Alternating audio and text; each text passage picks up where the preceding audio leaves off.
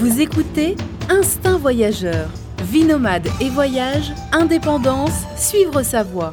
Avec Fabrice Dubesset, plusieurs fois par mois, des conseils, réflexions et interviews pour booster votre vie et oser le monde. Tout de suite, un nouvel épisode avec Fabrice. Bienvenue pour ce nouvel épisode du podcast euh, Instinct Voyageur. Alors aujourd'hui, on va parler euh, d'un secteur euh, qui fait sans doute rêver pas mal d'entre vous, puisque c'est un secteur, c'est un secteur, bah, disons que c'est une bonne piste pour celui qui, qui veut travailler et, et bah, allier voyage et vie professionnelle, c'est le secteur de l'humanitaire. Voilà, travailleur, être travailleur humanitaire et bah, pour pour cette interview, pour, pour ce podcast aujourd'hui, j'ai en face de moi Ochoa, qui est responsable régional de l'antenne de la Croix-Rouge internationale à Bucaramanga, en Colombie. C'est bien ça? C'est ça, à peu près ça, ouais. Ah, j'y suis arrivé. Euh, C'était un peu long, là, il y, a, le titre et tout. Donc Ochoa, aujourd'hui, voilà, je voulais te poser des, des questions par rapport euh, bien à, ce, à ton expérience euh, dans ce secteur-là, comme travailleur humanitaire. C'est un peu bizarre de dire travailleur humanitaire, mais bon, dans le secteur humanitaire, puisque tu as quand même une bonne expérience pour le coup. Euh, ça fait combien de temps que tu fais ça? Oh, Une dizaine d'années, à peu près. D'accord.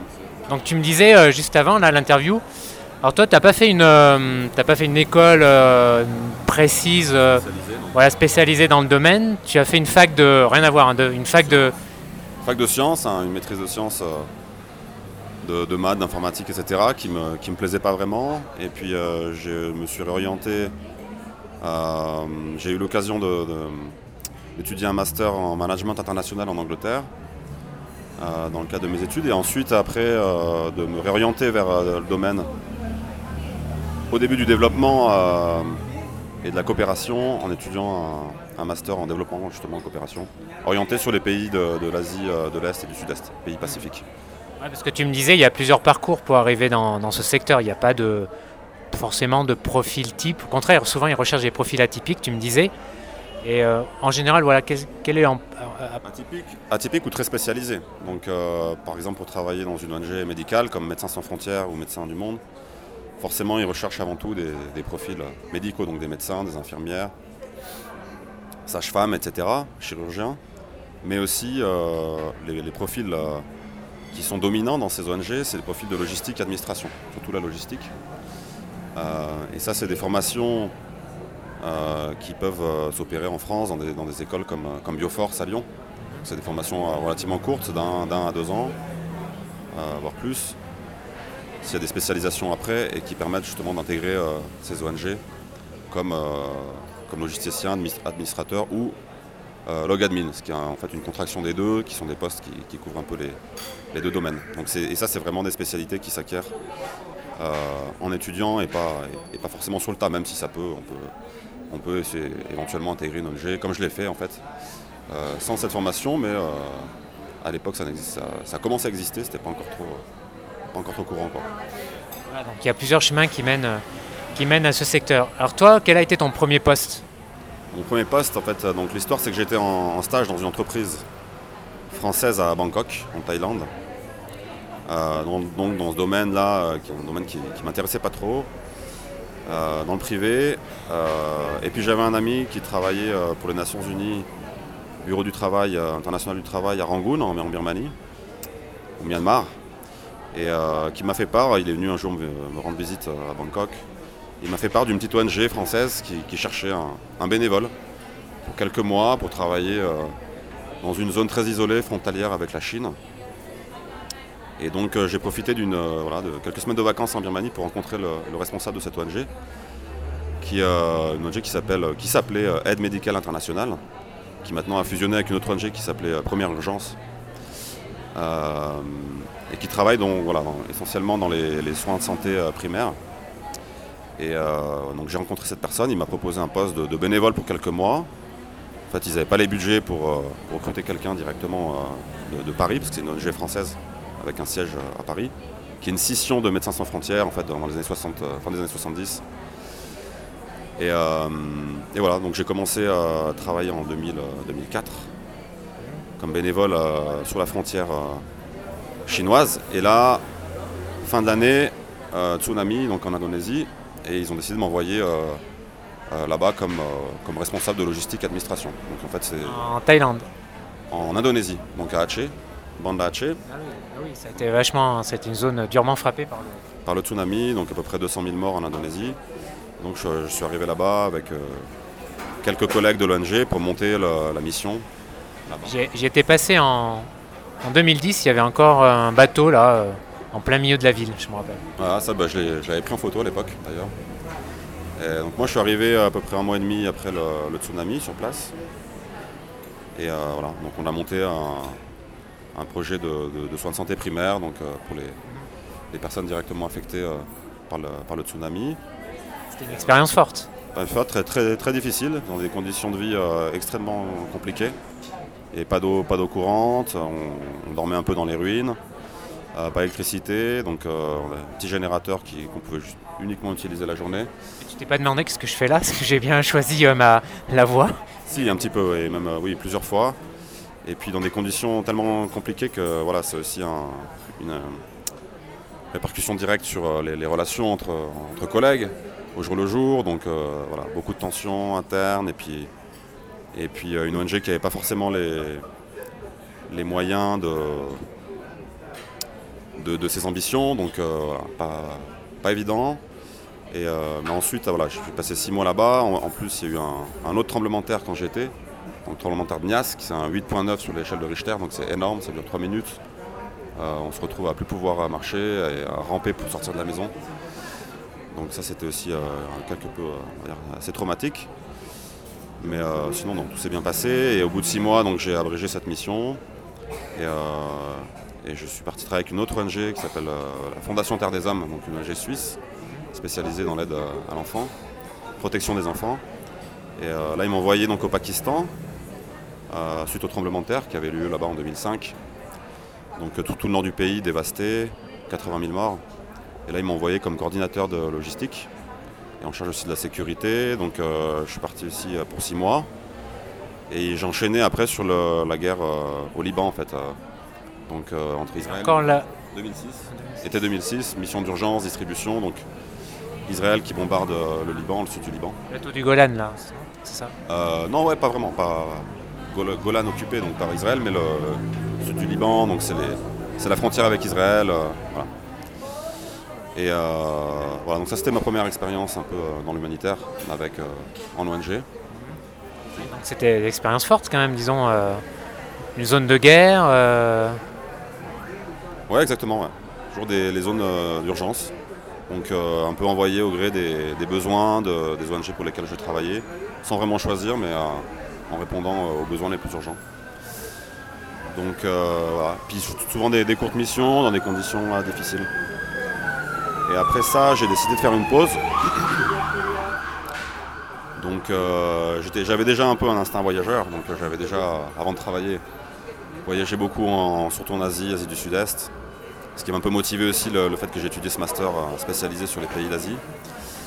Et puis, puis là, j'ai décidé de prendre six mois, de, voyager en Amérique latine pour apprendre l'espagnol et découvrir ce, continent. Et ça, c'est quelque chose, tu me disais que tu faisais souvent, entre deux postes, souvent. Enfin, tu prenais plusieurs mois pour voyager ou faire autre chose. voilà, exactement. C'est un peu le, ce, qui, ce qui me plaisait dans, dans- C'est génial, hein, c'est un luxe. hein. ce qui me plaît toujours dans ce, bureau- dans ce boulot, c'est que voilà, ça- on, on- on travaille en mission, donc qui sont généralement définis euh, au préalable. Donc on part pour six mois, un an, un an et demi, deux, deux ans. Et entre les missions, on peut facilement s'arrêter le temps qu'on veut, euh, voilà, pour, faire, pour faire autre chose ou s'adonner à d'autres activités si on, si on l'a, que ce soit professionnel ou, ou personnel. Euh, donc voilà, donc après ça j'ai j'ai voyagé un peu euh, six mois en Amérique latine, le temps d'apprendre l'espagnol, en commençant par la Colombie d'ailleurs et justement par Bucaramanga. Donc c'est- un clin d'œil à mon- au destin parce que maintenant je travaille euh, dix ans plus tard. Et euh, après ça, je, me suis donné en fait un, projet personnel.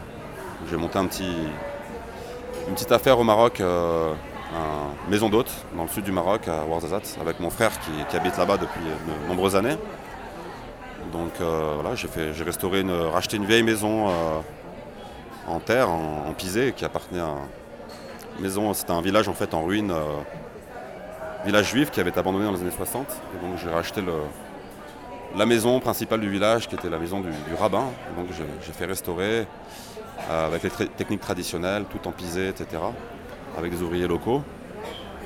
Et ensuite, après cette expérience, Euh, deux ans plus tard, j'ai intégré le, donc, le comité international de la Croix-Rouge comme délégué, euh, euh, l'acronyme CICR, donc, qui est une organisation internationale basée à Genève en Suisse et qui, a, qui fait partie du mouvement international de la Croix-Rouge et donc qui a différencié avec les, différentes sociétés nationales de la Croix-Rouge comme la Croix-Rouge française, Croix-Rouge ou les Croissants Rouges.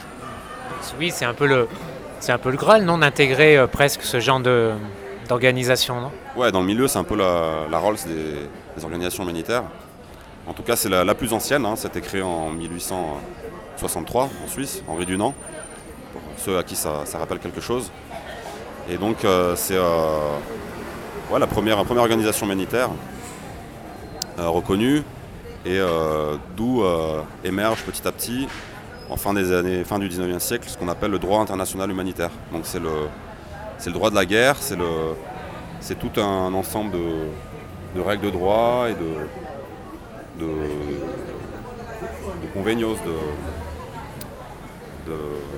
de, traités, etc., qui permettent de réguler euh, ce qu'il est possible de faire ou pas dans le cadre d'un conflit euh, armé, international ou, euh, interne. Et, donc le CICR, au travers des conventions de Genève, qui sont un petit peu le, corps de ce droit international, de, ce droit international humanitaire, pardon, le, comité international de, la Croix-Rouge, CICR, a un rôle de garant euh, vis-à-vis de ces conventions euh, et, le rôle aussi de développer les conventions et le droit, international humanitaire vis-à-vis des, États qui sont signataires de ce droit et qui se doivent de le respecter. Donc euh, après je pourrais un peu développer sur le travail.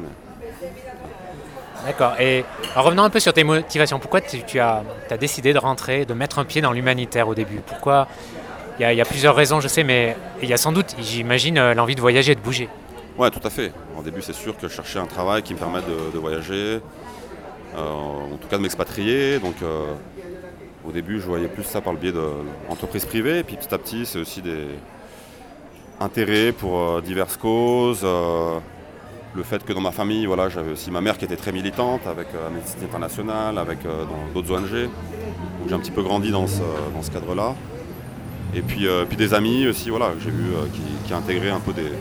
Pas, forcément des ONG, mais voilà, j'avais cet ami euh, aux Nations Unies. Et puis, et puis le fait d'être voilà, confronté à des, réalités en voyageant aussi. je pensais que c'était un peu un secteur difficile à intégrer, ce qu'il l'est, il ne faut pas se le cacher, c'est un peu difficile de l'intégrer. Une fois qu'on y est, c'est beaucoup plus simple de travailler. Moins maintenant, parce qu'il y a, depuis que j'ai intégré, en tout cas depuis 10 ans, il y a beaucoup de, formations qui sont développées, des masters, des, formations même plus courtes comme Bioforce, mais beaucoup de masters humanitaires. C'est un peu un petit monde, non? Enfin, moi, c'est un peu l'image que j'ai. Enfin, c'est un peu une petite communauté un peu spéciale. Enfin, c'est un peu. Euh, oui, tout à fait. Mais après, quand on est... avant d'avoir intégré, on ne sait pas, sait pas trop en fait à quoi ça ressemble et quel type de profil ils recherchent, etc. En tout cas, moi, j'avais l'image de Médecins sans frontières. Je pensais qu'ils recrutaient uniquement des, des chirurgiens ou des médecins des infirmiers, donc euh, je ne connaissais pas du tout ce type de, métier comme la logistique ou, l'administration, etc. Toi, ta motivation, voilà, c'était voyager, vivre à l'étranger et aider et faire un truc utile. Voilà, faire un travail euh, utile après un stage qui, en entreprise qui ne m'avait pas beaucoup plu, et puis je me voyais mal retourner euh, en France et, voilà, faire un boulot, un boulot classique entre guillemets, parce que voilà, tout, travail, mmh. tout travail fait sens. Je veux dire, il y a faut pas non plus euh, hiérarchiser euh, l'intérêt de, tout travail. Je veux dire, les ONG, elles fonctionnent aussi parce qu'elles euh, ont des donations. donc voilà. il y a des gens au siège aussi. Il y a des gens, il y a des gens en siège, mais il y a aussi des gens qui travaillent dans le secteur privé, qui font des donations. et puis c'est aussi par le biais des, donateurs institutionnels, donc l'Union européenne, le gouvernement français, etc. c'est le fruit de l'impôt que, les gens. Voilà, donc il ne faut pas opposer non plus le travail humanitaire avec. Et, que, et, et, quelles sont les motivations des, travailleurs humanitaires. Là, c'était intéressant ce que tu me disais juste avant là qu'on commence l'interview. Il y avait plusieurs raisons, enfin plusieurs motivations. Il y a, voilà, il y a des, gens qui font ça pour plusieurs raisons. En effet, il y en a, c'est pour, pour voyager, d'autres c'est vraiment se rendre utile, d'autres c'est peut-être pour d'autres raisons. Ouais, je pense que les, motivations sont vraiment diverses et variées. Euh, c'est souvent un mix de diverses raisons.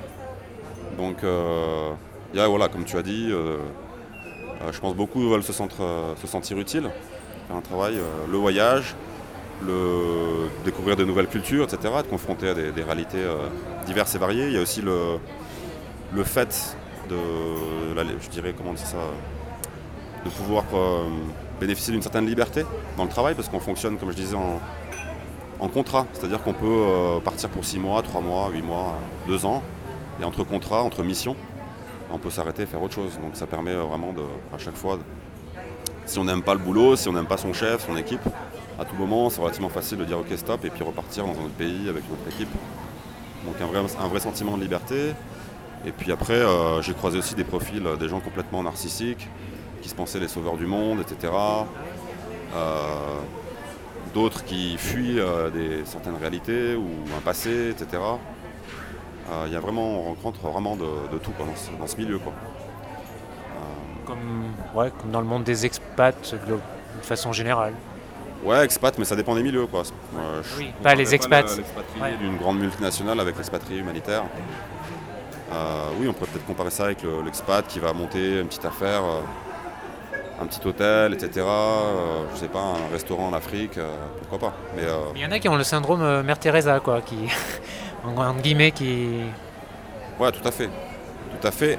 Mais après, les, les vrais, les vrais humanistes, euh, les vrais altruistes, franchement, je pense pas en avoir vraiment rencontré dans, dans ce milieu-là. En tout cas, ils, ils sont pas dans ce milieu-là. Oui, on fait tout ça parce que c'est un besoin ou une nécessité. Exactement, on fait tout ça pour des raisons personnelles euh, euh, au départ. Après, faut pas. Donc moi, personnellement, j'ai un peu du mal avec des, certains collègues, etc., qui, que j'ai pu croiser dans le cadre de, de- de ce travail, qui, qui prétendent faire ce boulot, ce boulot uni- uniquement par altruisme et qui, et qui ont en tout cas l'impression, ou qui donnent l'impression de se sacrifier en faisant ce travail-là. Non, personne ne se sacrifie, on le fait parce que.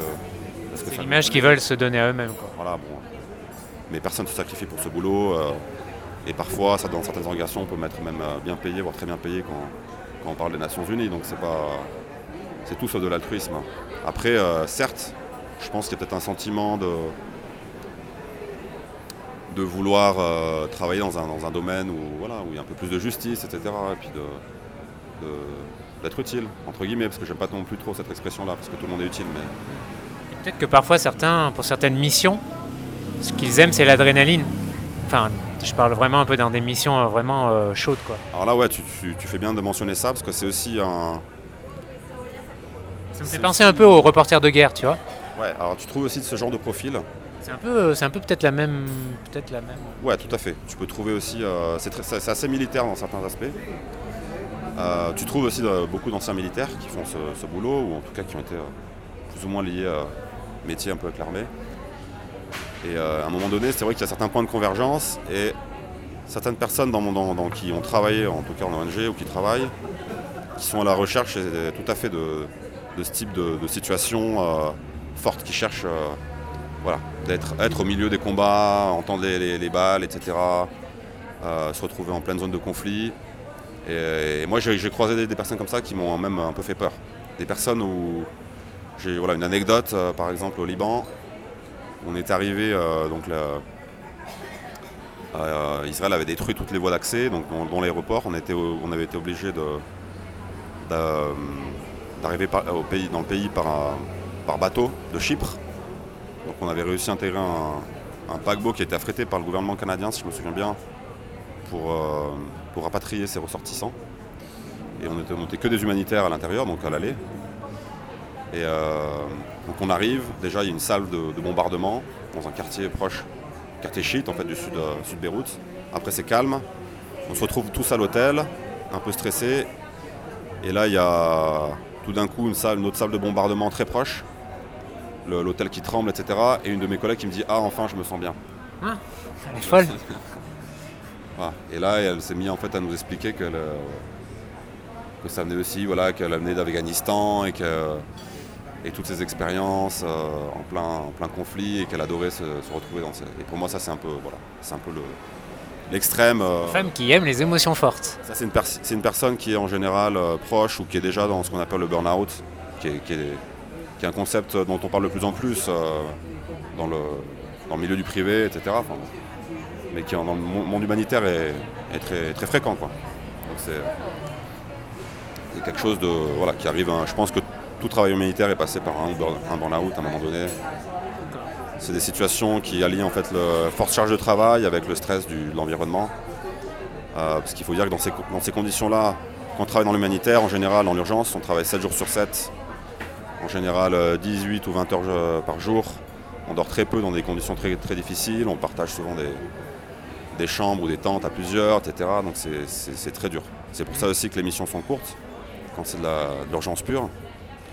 Il y a une vraie promiscuité qui voilà, pas, toujours facile à vivre et qui mène parfois des, voilà, des situations de burn-out où on n'en peut plus et on craque émotionnellement. Justement, j'imagine qu'un des, un des inconvénients majeurs de, de ce métier, bah, euh, c'est la difficulté d'avoir une vie de couple ou une vie de famille. Ouais, tout à fait. Tout à fait. Après, il y en a qui arrivent euh, très bien à l'allier. C'est vrai qu'en début de carrière, c'est pas évident parce qu'on nous envoie souvent les contextes les plus difficiles. Et puis après, faut... il y a beaucoup de turnover, comme on dit, donc on change d'une mission à l'autre.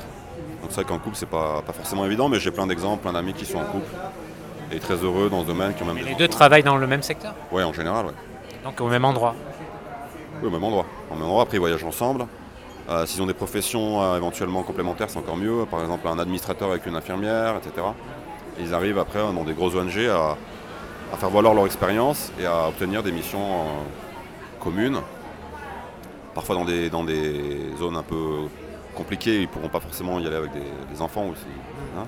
et puis souvent après, avec l'expérience, on atteint des, postes de management, donc en capital, donc dans des, des conditions. On peut dire qu'il y a plus de célibataires de divorce que d'autres secteurs, je pense.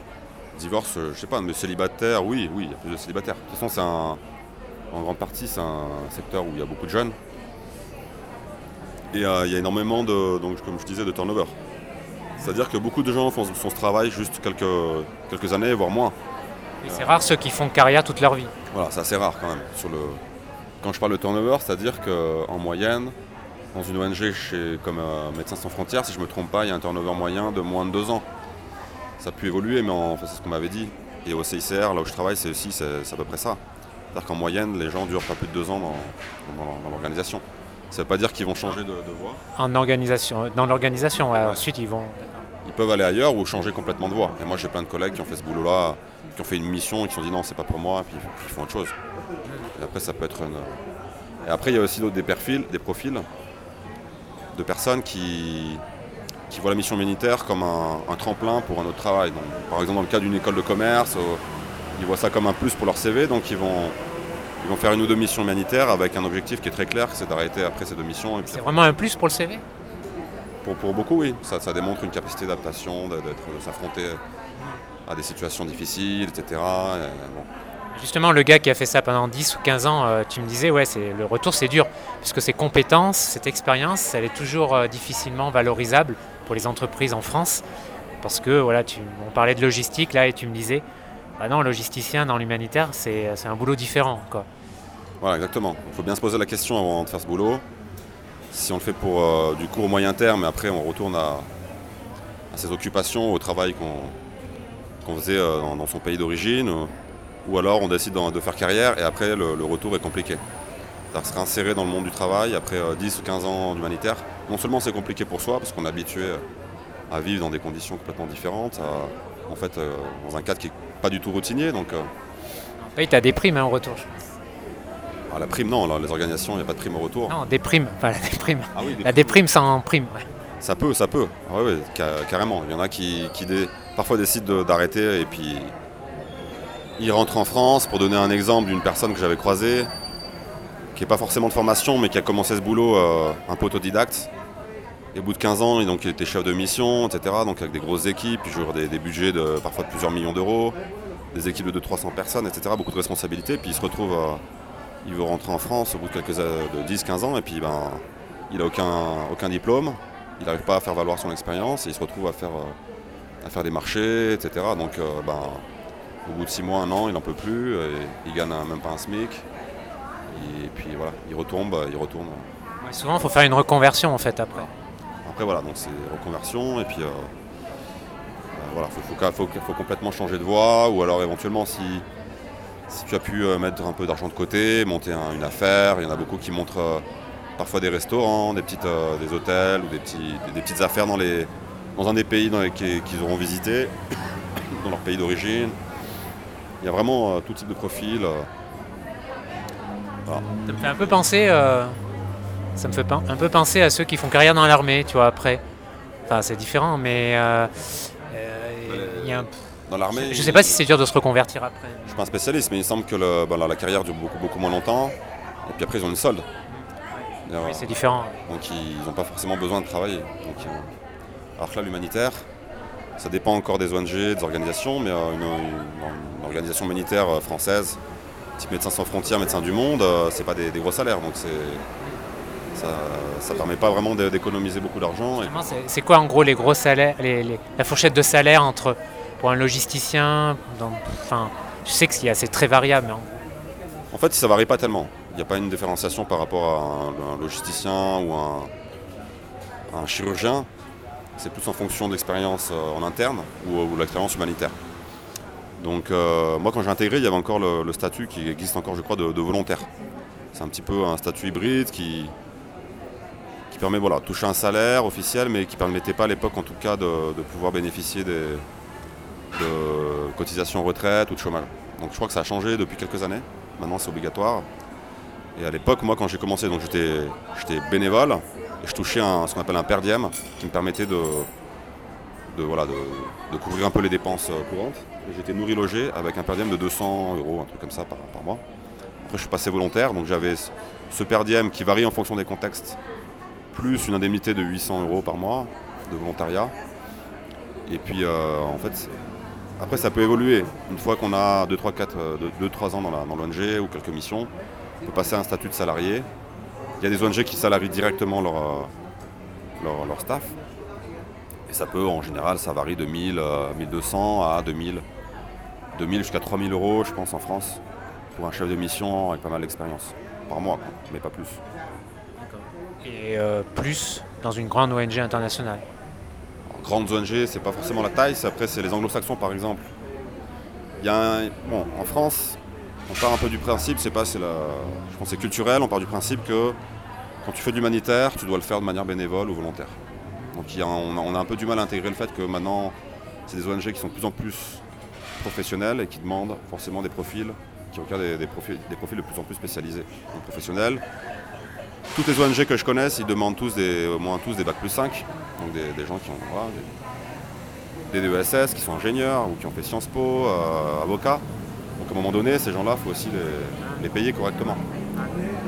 Et les anglo-saxons l'ont compris très vite, donc ils ont euh, les ONG, ONG anglo-saxonnes, je parle d'Oxfam, Save the Children, etc., puis américaines. Donc en général, ils ont toujours euh, ils ont tendance à mieux payer euh, que, les ONG françaises. Mais voilà, je pense que les ONG françaises aussi s'en sont rendus compte. Et puis il y a quelques années, ont décidé un petit peu d'élever leur, leur, leur grille de salaire. Donc maintenant, ça reste, euh, bon, ça reste, c'est pas des salaires euh, extrêmement élevés, mais c'est quand même, euh, c'est correct. Je veux dire, au vu de- des compétences qui sont demandées, en sachant que souvent ces ONG aussi des frais sur place, donc on paye pas le logement. Certaines payent la, nourriture, d'autres non. Et puis on a aussi voilà, ce qui s'appelle les, les per diem sur place qui permettent de couvrir toutes les petites dépenses locales. Donc on peut quand même mettre de l'argent de côté en travaillant avec des ONG françaises. Alors dis-moi, quelles sont les qualités euh, bah, pour travailler dans ce secteur? Eh je, dirais, euh, je dirais la facilité d'adaptation. Ouais, c'est ça. Bon, c'est toutes les qualités, je pense, euh, un peu évidentes. hein, bien sûr, capacité d'adaptation, capacité à travailler, à résister dans des conditions compliquées, de stress parfois aigu, permanent, travailler dans des conditions de, voilà, de promiscuité où on, on partage la vie de, de certaines personnes jour et nuit parfois. Enfin, je veux dire, quand c'est au boulot, c'est le soir, on habite euh, voilà, dans la même maison, donc, euh, donc gérer tout ça, c'est pas évident. Et puis, euh, quoi d'autre? Après, c'est une ouverture d'esprit, forcément, parce qu'on se retrouve à travailler avec des équipes de nationaux, en fait, des gens qui, qui sont des pays dans lesquels on travaille. Donc, c'est des équipes mixtes. Ah oui, il faut, j'imagine, être polyglotte, enfin au moins parler anglais. Alors, anglais, oui, ça c'est quasiment indispensable, je dirais, parce que bon, il y a quand même encore des pays francophones où, euh, on intervient, euh, l'Afrique francophone, euh, la République démocratique du Congo, etc. Mais c'est sûr que si on ne parle pas anglais, à un moment donné, on est, on vite, on est vite bloqué. Puis je pense que c'est même un frein au niveau du recrutement. Je, doute qu'ils recrutent des, travailleurs, travailleurs humanitaires qui ne maîtrisent pas un minimum l'anglais. Après, il y a des langues qui sont des gros plus, qui sont l'arabe par exemple, l'espagnol. L'arabe, c'est vraiment un avantage. Ah bah oui, maintenant, vu avec le nombre de crises qu'il y a euh, au Moyen-Orient, en tout cas dans mon organisation, la Croix-Rouge internationale, c'est euh, bah, c'est une langue qui est très très recherchée. Euh, en sachant qu'on a, je pense, plus de la moitié de nos, notre staff qui travaille dans les pays arabophones, entre la, Syrie, le Yémen, l'Irak, la, Palestine, le Liban, etc. Là, on- Jordanie, il y a un gros gros contingent qui travaille là-bas et pour nous, forcément, euh, ben, voilà, pouvoir parler arabe, ça, permet de ne pas devoir passer par des interprètes. Donc, euh, euh, ça, facilite la, la relation avec les interlocuteurs, avec, avec les, bénéficiaires, etc. Puis, dans le cadre de notre travail qui est assez spécifique avec la Croix-Rouge internationale aussi, c'est, assez essentiel. Et toi, en tant que donc, responsable régional de la Croix-Rouge, quelle est un peu ta semaine type enfin, Quels sont tes, le type d'activités que tu fais Donc là, c'est tout du management, mais tu es quand même, j'imagine, sur le terrain. Ouais, c'est un peu tout. Moi, j'ai commencé comme euh, délégué terrain, on appelle ça en fait dans, le jargon euh, de la Croix-Rouge internationale. Donc c'était que beaucoup, beaucoup de terrain. Et euh, maintenant, ben, voilà, je un petit peu, euh, j'ai monté un petit peu les échelons, donc je suis euh, responsable d'un bureau régional, mais ça. C'est donc, comme tu le disais, beaucoup de management. Bon, là, j'ai une équipe euh, de quoi? D'une quarantaine de personnes à gérer, un, mix de- d'expatriés et puis de, Colombiens qui pour la plupart, eux, sont euh, pour le coup voilà, beaucoup sur le terrain. Donc euh, c'est une équipe mixte, il y a des, ingénieurs, des personnels de santé, il y a des communicants, il y a des responsables sur la thématique de- des mines. Et puis il y a les, donc les délégués qui sont tous des étrangers, donc en fait c'est le, le sur lequel j'ai commencé, que le rôle est un peu de,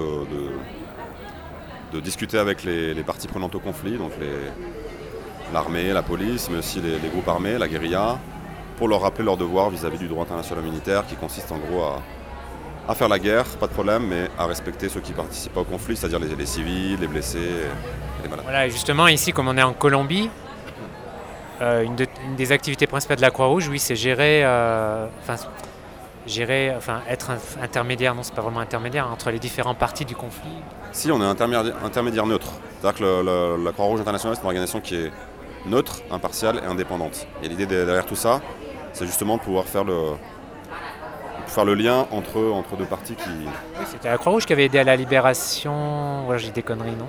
De Ingrid Betancourt. Alors non, alors justement là c'est encore... euh, Il y a eu un abus de notre... euh, de- Ah oui, de- voilà, c'était un avis, voilà. Mais a- j'avais cru voir la, la Croix-Rouge. En fait, nous on n'intervient pas dans les négociations. On est neutre, ce qui veut dire qu'on ne prend pas parti. Oui, voilà, ils s'étaient déguisés, ouais, ils avaient utilisé un, ce qui est complètement euh, débile d'ailleurs. Euh, ouais. Bon, je vais pas trop parler de ça parce que c'est encore sensible. Mais, euh, mais en gros, voilà, nous on a un rôle qui est neutre. Donc on, on discute avec les deux parties, les deux, les deux parties, ou les trois ou les quatre, en fonction de- de- du type de conflit. En général, nous font confiance. Et l'idée, c'est de pouvoir euh, réaliser notre travail, euh, notre travail humanitaire, d'accéder aux victimes du conflit euh, dans toutes les parties du pays. Donc avec l'acceptation, les garanties de sécurité de, toutes les parties au conflit, que ce soit l'armée ou les, ou les groupes de guérilla. Et spécifiquement ici en Colombie, on intervient beaucoup dans la libération d'otages. C'est-à-dire que quand un groupe armé prend quelqu'un en otage, comme c'est le cas de Bédancourt, mais même si ça ne s'est pas fait dans, dans ce cas-là, ils nous appellent et ils nous remettent. Donc nous, on va avec nos voitures, etc., nos emblèmes, on va dans la, à un point donné, on récupère la personne qui était prise en otage et on la ramène à sa famille. ou- Donc ça, c'est un, un rôle euh, classique qu'on a- qu'on tient ici depuis des années. Donc on a participé à plus de 1700 euh, remises de- d'otages ici euh, en Colombie dans ce cadre-là. C'est une grande partie de, de l'activité de l'antenne ici. C'est pas une Euh, grande partie de l'intermédiaire. y Il y, a- il y a pratiquement plus de, de prise d'otages, etc. On est dans le cadre du processus de paix, ça l'était un peu beaucoup plus euh, dans le passé. Mais on travaille par exemple euh, dans le cadre du processus de paix avec les FARC et maintenant avec les, ELN. Donc euh, dans le cadre de ce, de ce rôle d'inter- d'intermédiaire neutre, on organise toute la logistique des, transports des, des, des, en fait. Ah, Il y a une autre question que, que je voulais te, te poser, c'est j'aimerais avoir ton avis sur, voilà, sur, ce, sur le business un peu des, euh, vacances, je sais pas comment on, peut appeler ça, du tourisme euh, humanitaire, ouais, je crois que c'est le terme. Sais, toutes ces ONG, toutes ces, boîtes qui proposent euh, de passer, qui proposent à des voyageurs de venir deux semaines, un mois, travailler dans un orphelinat ou, dans d'autres secteurs, moyennant en général finance et moyennant même un budget assez élevé. hein. c'est souvent genre, euh, j'ai déjà vu, je crois, deux- 2000 euros les, les deux semaines ou quelque chose comme ça, ou même la semaine, je sais plus. Et euh, d'ailleurs, il y avait une émission, là, un reportage envoyé spécial il n'y a pas longtemps qui était, euh, qui était super intéressant sur ce sujet, parce qu'il y a beaucoup d'abus, etc. Donc je ne sais pas si tu connais un peu le, le- le sujet, et toi qui es professionnel, justement, voilà, quel est, quel est ton avis? Non, j'ai pas un avis euh, d'expert là-dessus. Déjà, est-ce que ça sert à quelque chose, en fait, notamment pour ceux qui travaillent auprès d'enfants Non, ce qui est déjà, on recommande à les ONG spécialisées dans, l'enfance, comme, euh, euh, la Fondation Terre des Hommes pour laquelle j'ai travaillé, euh, recommande à ce que seuls des, experts dans le domaine travaillent auprès des enfants. Parce c'est donc déjà une organisation qui vous propose de, travailler comme ça bénévolement, en payant pour donner des cours d'anglais à des, enfants en bas âge. Ou, déjà ça, ça sent un peu l'arnaque. Oui, puis le problème, c'est ce que j'avais lu, c'est que bah, voilà, les enfants, ils ont tendance à s'attacher, quoi, et la personne, elle est là que quoi, une ou deux semaines. Ouais, tout à fait. Tout à fait. Et d'ailleurs, c'est bien illustré dans le reportage de, d'envoyé spécial euh, dont tu parlais. Moi, je m'imaginais même pas que ça pouvait être, euh, la réalité euh, pouvait être aussi extrême.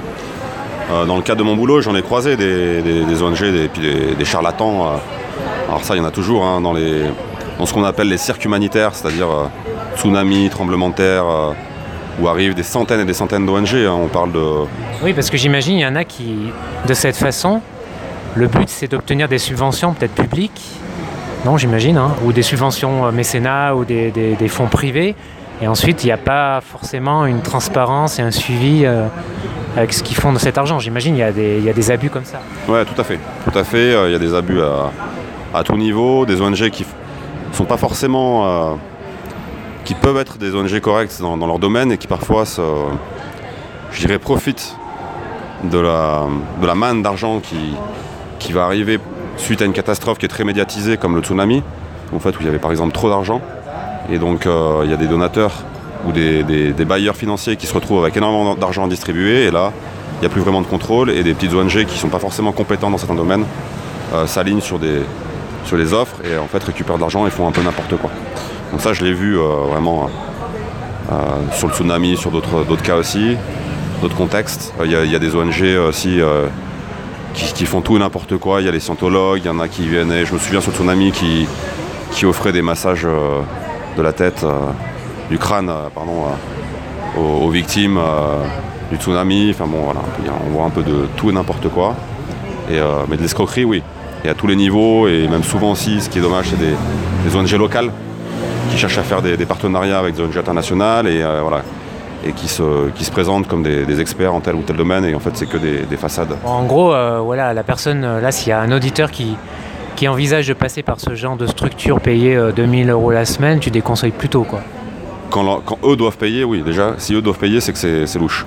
Et il y a plein d'organisations qui, bon je peux citer les noms, mais euh, qui, qui, qui recrutent des bénévoles. Et là c'est autre chose. Et quand on est bénévole, on est nourri logé, on n'est pas payé, mais au moins on est défrayé. Là, en général, il y a quelque chose de sérieux derrière.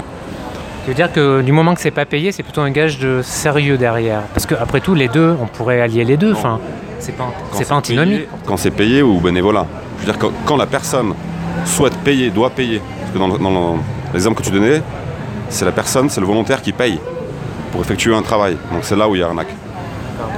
C'est, là où, euh, où c'est pas des pros et en général, comme bon, les chiffres donnés dans, dans le reportage d'envoyé spécial, il parlait de, de 20% qui est, qui est euh, concrètement reversé aux, aux bénéficiaires. Donc c'est rien. Donc en fait, c'est des, des entreprises qui font d'énormes marges, c'est des, gros business et qui ont un impact complètement euh, négatif euh, sur les, les personnes qui sont censées aider. Donc, ah, Carrément négatif. ah bah ouais, ouais, carrément. Ou alors inutile, ou alors... moi j'ai vu plus...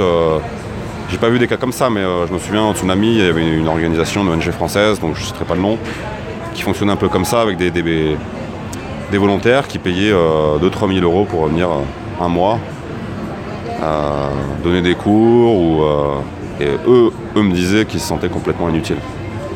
Donc euh, voilà. Alors moi, ça me viendrait jamais à l'idée, hein, de, ça m'est jamais venu, à l'idée de payer autant cher pour. euh, Voilà, je bon, trouve ça- c'est des gens qui, ouais, qui veulent se, je sais pas. Se rendre utile. euh, qui, voilà, il y avait des profils en général euh, de personnes. Ouais, c'est le bobo parisien qui veut se donner bonne conscience. Ouais, éventuellement, des, des- pas forcément parisiens, non, des- de, de tout partout.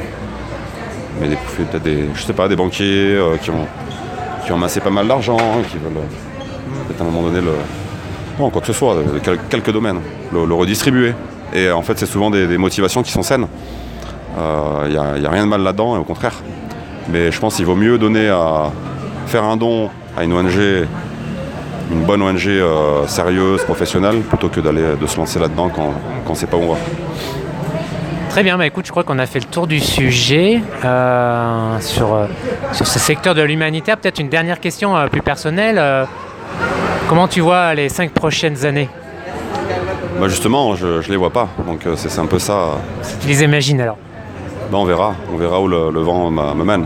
Et Tu continues dans le, dans le milieu. quoi. Oui, je pense. Maintenant, euh, j'ai prévu de faire autre chose l'année prochaine. Je vais faire un, un break d'un an, d'un an et demi, euh, pour faire autre chose, complètement autre chose, et puis on, on verra. C'est un peu le luxe aussi euh, de ce travail, c'est que ça permet quand même eh ben, de travailler, euh, de faire un, un boulot passionnant, de faire des rencontres enrichissantes tout le temps, et puis, et puis aussi, voilà, comme je disais, cette liberté qui permet de, de mettre aussi des sous de côté, il faut le dire, quand on travaille, et qui, qui donne cette souplesse de pouvoir faire autre chose.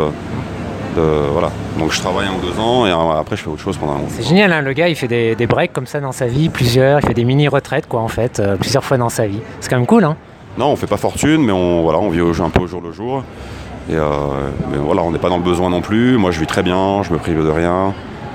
Euh, et voilà, je fais un boulot qui m'intéresse et, et, euh, et tout se passe bien. Très bien, bah écoute Ochoa, merci euh, de m'avoir d'avoir passé euh, du temps un peu à, à répondre à ces questions et je te souhaite euh, bien bonne route. Merci à toi et bonne route à toi aussi. Merci d'avoir écouté jusqu'au bout euh, ce nouveau podcast euh, Instinct Voyageur. J'espère que vous aurez appris plein de, de choses intéressantes et utiles euh, euh, sur ce sujet. Puis quant à nous, on se retrouve dans deux semaines. Alors cette fois-ci, ce ne sera pas une interview, ce sera une fac, une foire aux questions. Euh, voilà, je répondrai, euh, je répondrai à plusieurs euh, lecteurs sur des sujets variés, divers et variés. Voilà, à bientôt, ciao ciao